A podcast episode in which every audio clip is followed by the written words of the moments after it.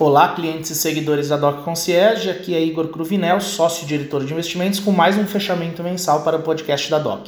Vamos ao fechamento de setembro, terceiro mês seguido de alta, contrariando o resto do mundo.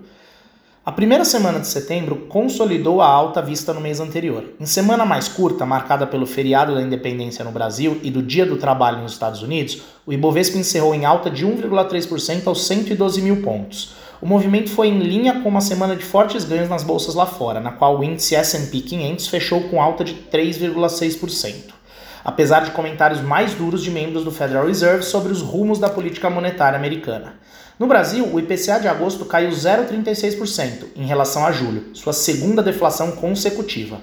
Com esse resultado, a inflação acumulada em 12 meses voltou a ficar abaixo dos dois dígitos pela primeira vez em um ano. Ainda sobre o aumento de preços, o presidente do Banco Central, Roberto Campos Neto, disse em discurso que o comunicado do Copom continua em vigor, isto é, que a autoridade monetária seguirá observando da os dados e que a mensagem de avaliação sobre o ajuste final na taxa de juros segue válida. Nos Estados Unidos, dirigentes do Federal Reserve se manifestaram em discurso reforçando a postura mais hawkish do Banco Central americano. Jerome Powell, presidente do Fed, afirmou que o Banco Central precisava agir com franqueza para garantir que a inflação elevada não se consolidasse. E Lael Brainard, vice-presidente, enfatizou que o Fed deve manter uma postura de gerenciamento de risco para garantir que a inflação não fique mais fora do controle. Os comentários reforçaram as expectativas já consolidadas no mercado de uma continuidade do aperto monetário em 75 pontos base, levando as taxas ao intervalo entre 3 e 3,25%.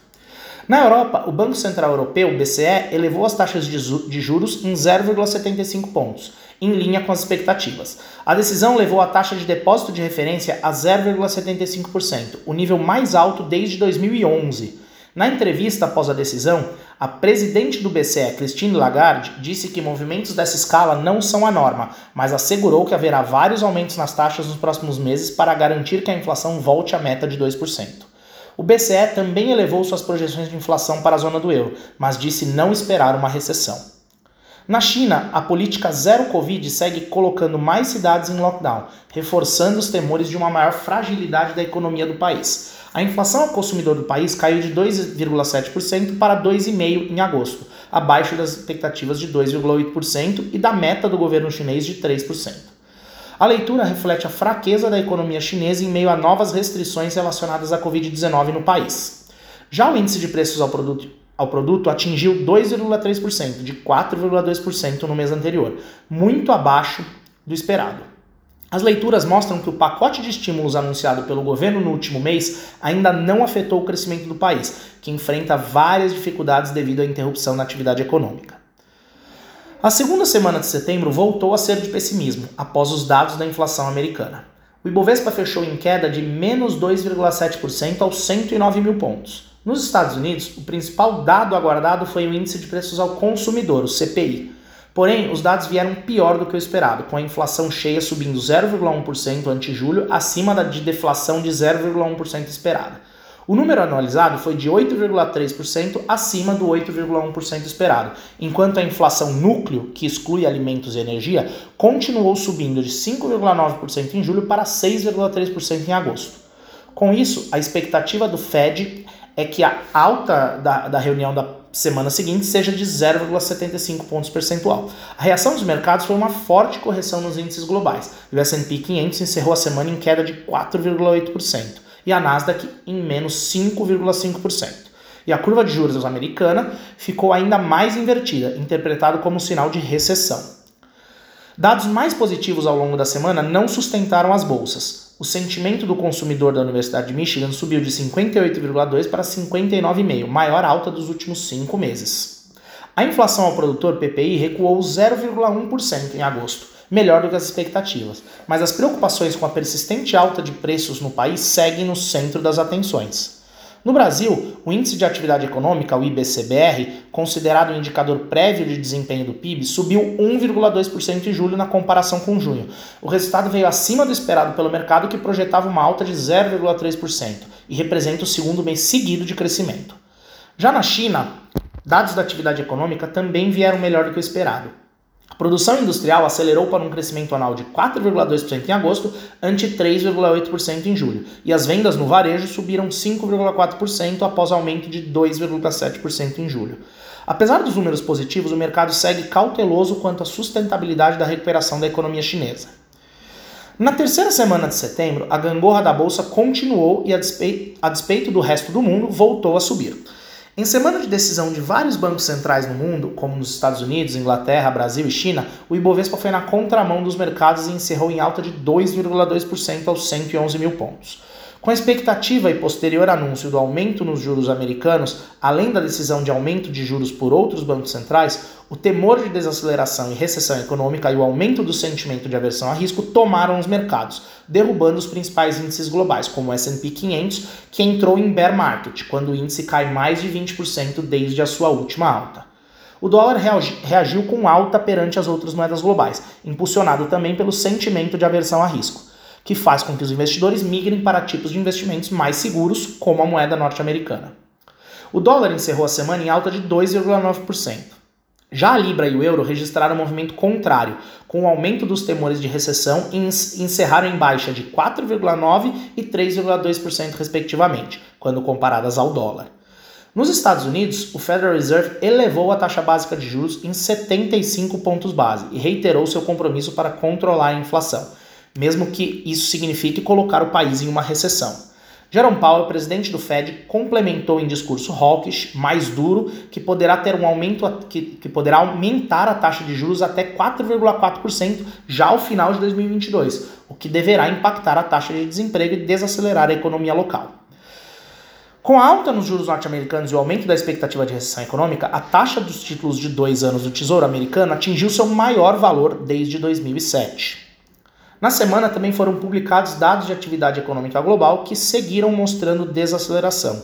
O índice de gerentes de compras PMI composto dos Estados Unidos na prévia de setembro subiu a 49,3% de 44,6 pontos em agosto. Na zona do euro, o PMI caiu para 48,2, abaixo dos 48,9 de agosto e em linha com as estimativas dos economistas. Um nível abaixo de 50 indica contração e no Reino Unido, no Reino Unido, o mesmo índice caiu para 48,4 de 49,6 em agosto. Esta foi a leitura mais baixa desde o bloqueio do Covid-19 em janeiro do ano passado. No Brasil, o Copom manteve a taxa Selic em 13,75%, também em linha com as expectativas. A decisão significou uma interrupção no processo de alta de juros iniciado em março de 2021, quando a taxa básica estava em 2%. O comunicado que acompanhou o anúncio do Copom trouxe elementos sugerindo que, apesar da manutenção dos juros, o comitê segue preocupado com a inflação. No mercado local, refletindo a perspectiva de menor crescimento global e a desvalorização do petróleo, a Petrobras registrou queda de mais de 5%. Na China, a autoridade monetária de Hong Kong teve que subir a taxa de juros para 3,5%, seu maior valor desde a crise de 2008, após o aumento dos juros pelo Fed, para manter o seu sistema de câmbio vinculado ao dólar. O movimento acaba exercendo pressão nos ativos de, ri de risco e representa riscos de desaceleração também para a economia local já o Banco Central chinês manteve inalteradas as taxas de juros nesta terça-feira, na busca por um equilíbrio entre preservar uma política monetária no campo expansionista e conter perdas do yuan. Na Europa, o Banco Central da Inglaterra elevou sua taxa de juros em meio ponto percentual para 2,25 ao ano, sua sétima alta consecutiva. Além disso, o Reino Unido anunciou seu novo plano de crescimento que inclui o maior pacote de corte de impostos em gerações é uma cartada para tentar estimular a economia no momento no qual o país sofre com a inflação alta e prestes a entrar em recessão. A inflação anual está atualmente em 9,9%, uma das taxas mais altas desde a década de 1980. No lado geopolítico, o presidente russo Vladimir Putin mobilizou novas tropas em direção à Ucrânia e reiterou a possibilidade do uso de armas nucleares, causando novos temores para ativos de risco. O movimento de Putin pode agravar ainda mais as crises alimentícias e energéticas globais. A última semana de setembro foi marcada novamente pela queda da Bolsa Brasileira. Na última semana, houve uma série de decisões políticas monetárias por bancos centrais globais, com destaque ao Federal Reserve, que aumentou mais uma vez a taxa de juros dos Estados Unidos em 75 pontos base, e indicou que vai continuar apertando a política monetária para trazer a inflação para a meta. Com isso, aumentaram os temores de recessão global e, consequentemente, o sentimento de aversão a risco do mercado. Os principais índices globais voltaram a cair fortemente, enquanto o dólar voltou a ganhar força. O Ibovespa performou melhor que seus pares globais e encerrou a semana em queda de 1,5% e o mês em alta de 0,5% em reais e queda de 4,7% em dólares, enquanto o S&P encerrou o mês em queda de 9,3%. Já o dólar encerrou em alta de 3,2% no mês. No Brasil, o Copom publicou a ata da sua última reunião, em que reforçou o tom duro do comunicado que acompanhou a decisão de juros na semana passada, destacando as condições para entregar a trajetória da política monetária esperada pelos analistas de mercado. Além disso, o IPCA 15, prévia da inflação mensal, recuou 0,37% em comparação a agosto, surpreendendo positivamente a estimativa do consenso. Após surpresas baixistas no período recente, o mercado revisou a projeção para o IPCA de 2022 de 6,1% para 5,6%. Nos Estados Unidos, o núcleo do PCE, indicador de inflação preferido do Fed, acelerou em agosto, subindo 4,9% na comparação anual, acima da expectativa do mercado.